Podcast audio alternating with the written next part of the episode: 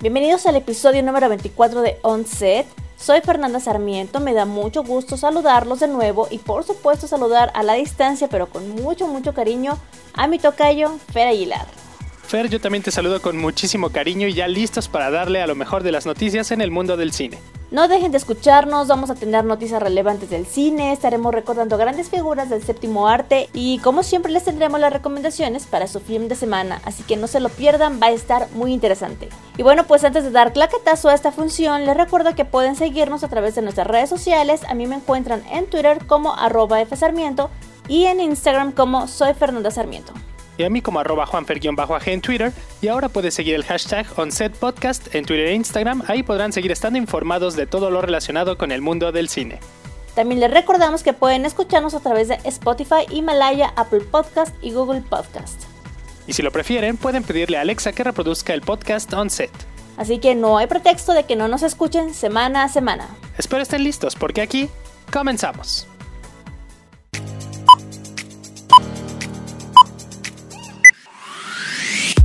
A fin de contribuir en el desarrollo de la comunidad interesada en el séptimo arte, el Instituto Tlaxcalteca de Cultura y la Cineteca Nacional impartirán tres cursos bimestrales de cine mexicano en formato virtual. El límite son 80 alumnos por curso y consta de 16 sesiones, dos por semana. Aquí lo interesante es que se desarrollará de manera online, por lo que podrán participar desde la comodidad de sus hogares. Los cursos serán impartidos por Juan Antonio de la Riva y Alejandro Pelayo, este director general de la Cineteca. Al finalizar, los inscritos recibirán su constancia de participación. Dividido en tres temáticas, el diplomado será de acceso gratuito y abierto al público en general. De esta manera, el primer curso lleva por nombre Época de Oro, mientras que el segundo se titula Cine de autor y finalmente Cine Contemporáneo. Será el tercer curso impartido. En su desarrollo, los alumnos tendrán acceso a clases audiovisuales con los profesores, películas, lecturas, cuestionarios, planes de sesión y evaluaciones.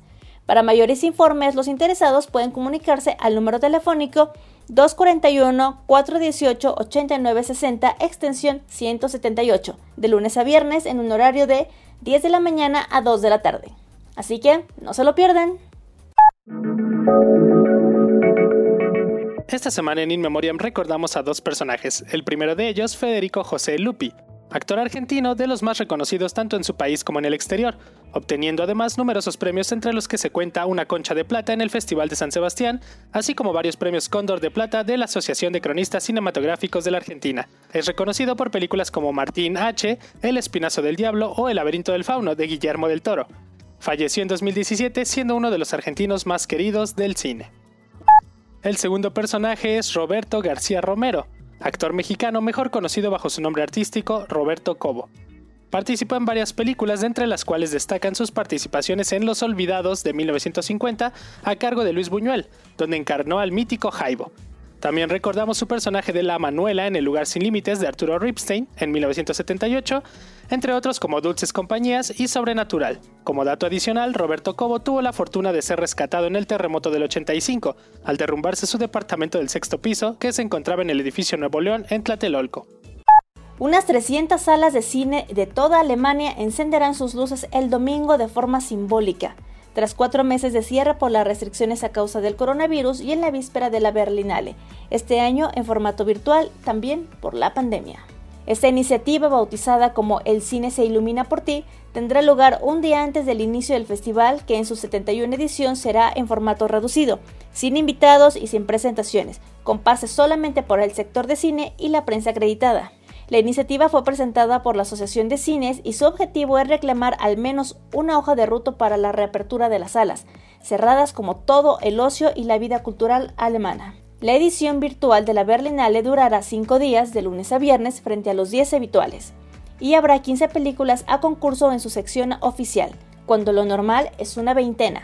No se proyectarán en salas de cine, sino que accederán a ellas en formato virtual los profesionales del sector y la prensa.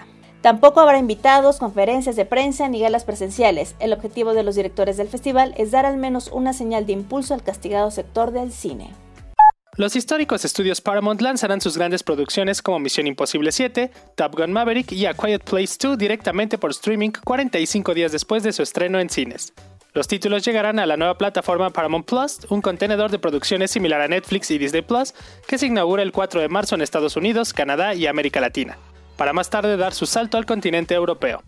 A las más de 2.500 películas que compondrán un catálogo repleto de clásicos de la talla de Pulp Fiction, se suman las nuevas versiones de las series de Rugrats y Phrase, también Actividad Paranormal, y de In Between. Además anunció la creación de Avatar Studios, el cual estará encargado de crear nuevas producciones sobre la historia de Aang. Por su parte, Disney Plus anunció que la serie Loki, protagonizada por Tom Hiddleston, se estrenará el 11 de junio, mientras que la producción televisiva de animación Star Wars The Bad Batch llegará a la plataforma digital el 4 de mayo. Loki será la tercera serie de Marvel en Disney Plus después de la exitosa WandaVision, que se lanzó en enero y que está a punto de terminar, y de Falcon and the Winter Soldier, que se presentará el 19 de marzo. Por otro lado, los fans de Star Wars, tras la fenomenal acogida de las dos temporadas de The Mandalorian, tendrán un nuevo aliciente en Disney Plus con Star Wars The Bad Batch, serie de animación que se podrá ver a partir del 4 de mayo y cuya historia está relacionada con la de Star Wars de Clone Wars. La fecha escogida es un guiño para los seguidores de la saga galáctica, ya que el 4 de mayo es conocido como el Día de Star Wars, aprovechando un juego de palabras en inglés, May the 4th.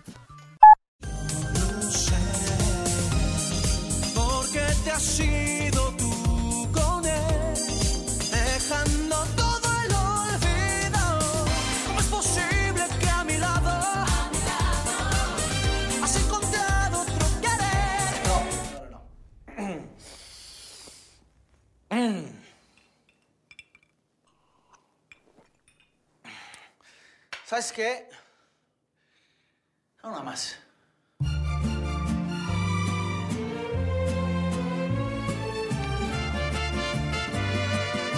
Así se siente México, así se siente México. Las primeras imágenes de la segunda temporada de Luis Miguel, la serie de Netflix, han sido reveladas. Con un nuevo aspecto, el actor Diego Boneta vuelve a su papel de uno de los cantantes más populares del país. Las primeras imágenes de la nueva temporada llegan a tan solo un día del anuncio del estreno oficial, el cual está programado para el próximo domingo 18 de abril a partir de las 7 de la noche, donde se conocerá su primer episodio de 8 que conforma la temporada. Esta serie seguirá dos líneas de tiempo en la nueva temporada, por lo que los personajes tendrán diferentes aspectos según la época en la que se encuentren dentro de la trama. La segunda entrega de esta bioserie es sin duda una de las más esperadas, su llegada al catálogo demoró más de la mitad debido a las consecuencias de la pandemia que atrasaron las filmaciones. Pero bueno, todo parece listo para que el próximo mes de abril la música del sol vuelva a sonar a través de los ocho capítulos de la segunda temporada de Luis Miguel la serie. Junto con ella también conoceremos más aspectos poco conocidos de la vida del polémico cantante.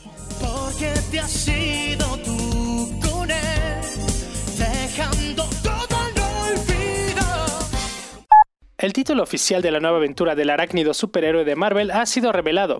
Así es, después de que los protagonistas de Spider-Man, Zendaya, Jacob Batalon y Tom Holland confundieron a todos sus seguidores con el posible título, hoy por fin se confirmó que el nombre de la cinta es Spider-Man No Way Home. Esta será la tercera cinta protagonizada por Tom Holland, de la cual se esperan diversas sorpresas, como la integración de otros actores como Tobey Maguire y Andrew Garfield, o villanos como el Doctor Octopus de Alfred Molina o el Dende Verde de William Dafoe, por mencionar solo algunos.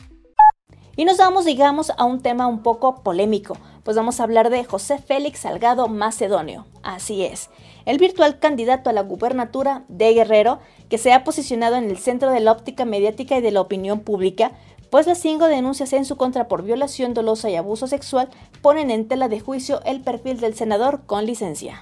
El ingeniero en agronomía ha desempeñado distintos cargos públicos en su vida, asimismo también se ha desenvuelto en el ámbito privado como director general del periódico Acción y La Jornada Guerrero.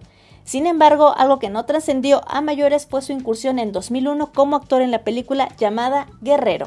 De la dirección de Benjamín Escamilla Espinosa, Salgado Macedonio llegó a la pantalla grande con una historia que, a partir de hechos reales, de acuerdo con el senador en retiro, plantea la búsqueda de Guerrero por alcanzar la democracia.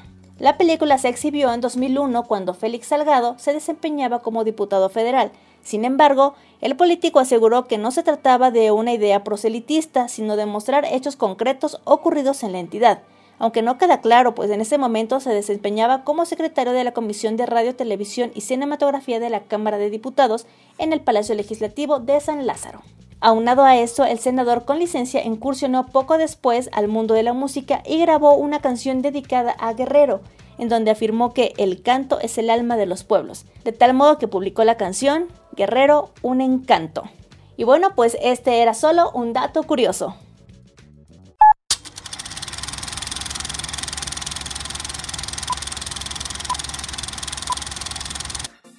Esta ocasión para Film de Semana traemos el documental Pelé que estrena Netflix. A gente achava que o Brasil era conhecidíssimo, né? Não era, né? Surge o Pelé. Edson Arantes fue el jugador maravilloso que conquistó tres mundiales y se convirtió en un bálsamo para su país, pero también la figura pública más criticada de la época por su falta de postura política durante el auge de la dictadura brasileña. Estas dos facetas, Pelé y Edson Arantes, son retratadas con precisión en el documental producido por Kevin MacDonald, ganador del Oscar por El último rey de Escocia. El proyecto inicia con un octogenario Pelé que llega en andadera a sentarse para la entrevista que seguiremos todo el documental. La segunda recomendación es por petición del público y se trata de Trainspotting. Choose life. Choose a job. Choose a career. Choose a family. Choose a big television. You're a quiet, sensitive type.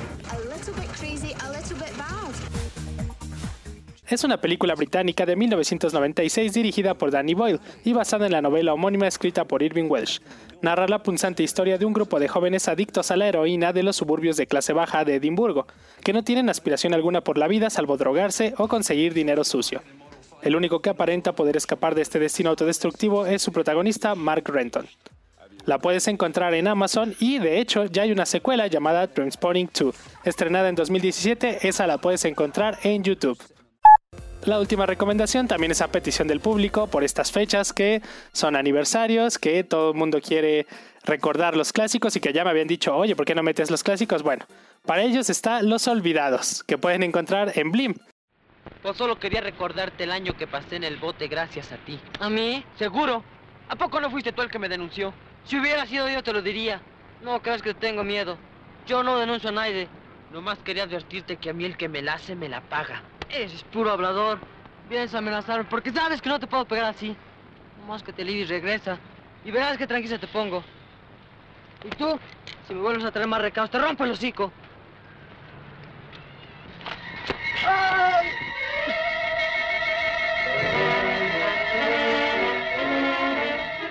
Los Olvidados es una película mexicana filmada del 6 de febrero al 9 de marzo de 1950 en los estudios Tepeyac y locaciones de la Ciudad de México. Estrenada el 9 de noviembre del mismo año en el Cine México, escrita y dirigida por Luis Buñuel, que obtuvo el premio al mejor director en el Festival de Cannes y que ha sido nombrada Memoria del Mundo por la UNESCO. Los Olvidados cuenta una historia trágica y realista sobre la vida de unos niños en un barrio marginal de la Ciudad de México. Esta película es la obra más relevante desde que Buñuel comenzó su etapa mexicana. Tras el éxito comercial que le proporcionó el Gran Calavera, el productor Oscar Dasingers le propuso que dirigiese una nueva película sobre la pobreza en México. La película se sitúa en la línea del neorrealismo italiano al que Buñuel aporta su toque surrealista, como podrán observar en un par de secuencias. Pues esas han sido las recomendaciones de film de semana y espero, o bueno, si siguen presionando con estas recomendaciones de los clásicos, seguramente seguiremos integrando más películas de este tipo. Y bueno, pues hemos llegado al final de esta función. Como siempre, muchas gracias por acompañarnos en Onset. A ti, Fer, muchas gracias por toda tu información y recomendaciones de esta semana. Fer, pues no fue una semana específicamente surtida en cuanto a estrenos, pero espero que les gusten estas recomendaciones y me despido afectuosamente. Y que nos escuchas, si aún no nos sigues en nuestras redes sociales, me encuentras en Twitter como arroba fsarmiento y en Instagram como soy Fernanda Sarmiento. A mí como arroba juanfer-bajo en Twitter, disfruten su film de semana. Hasta la próxima.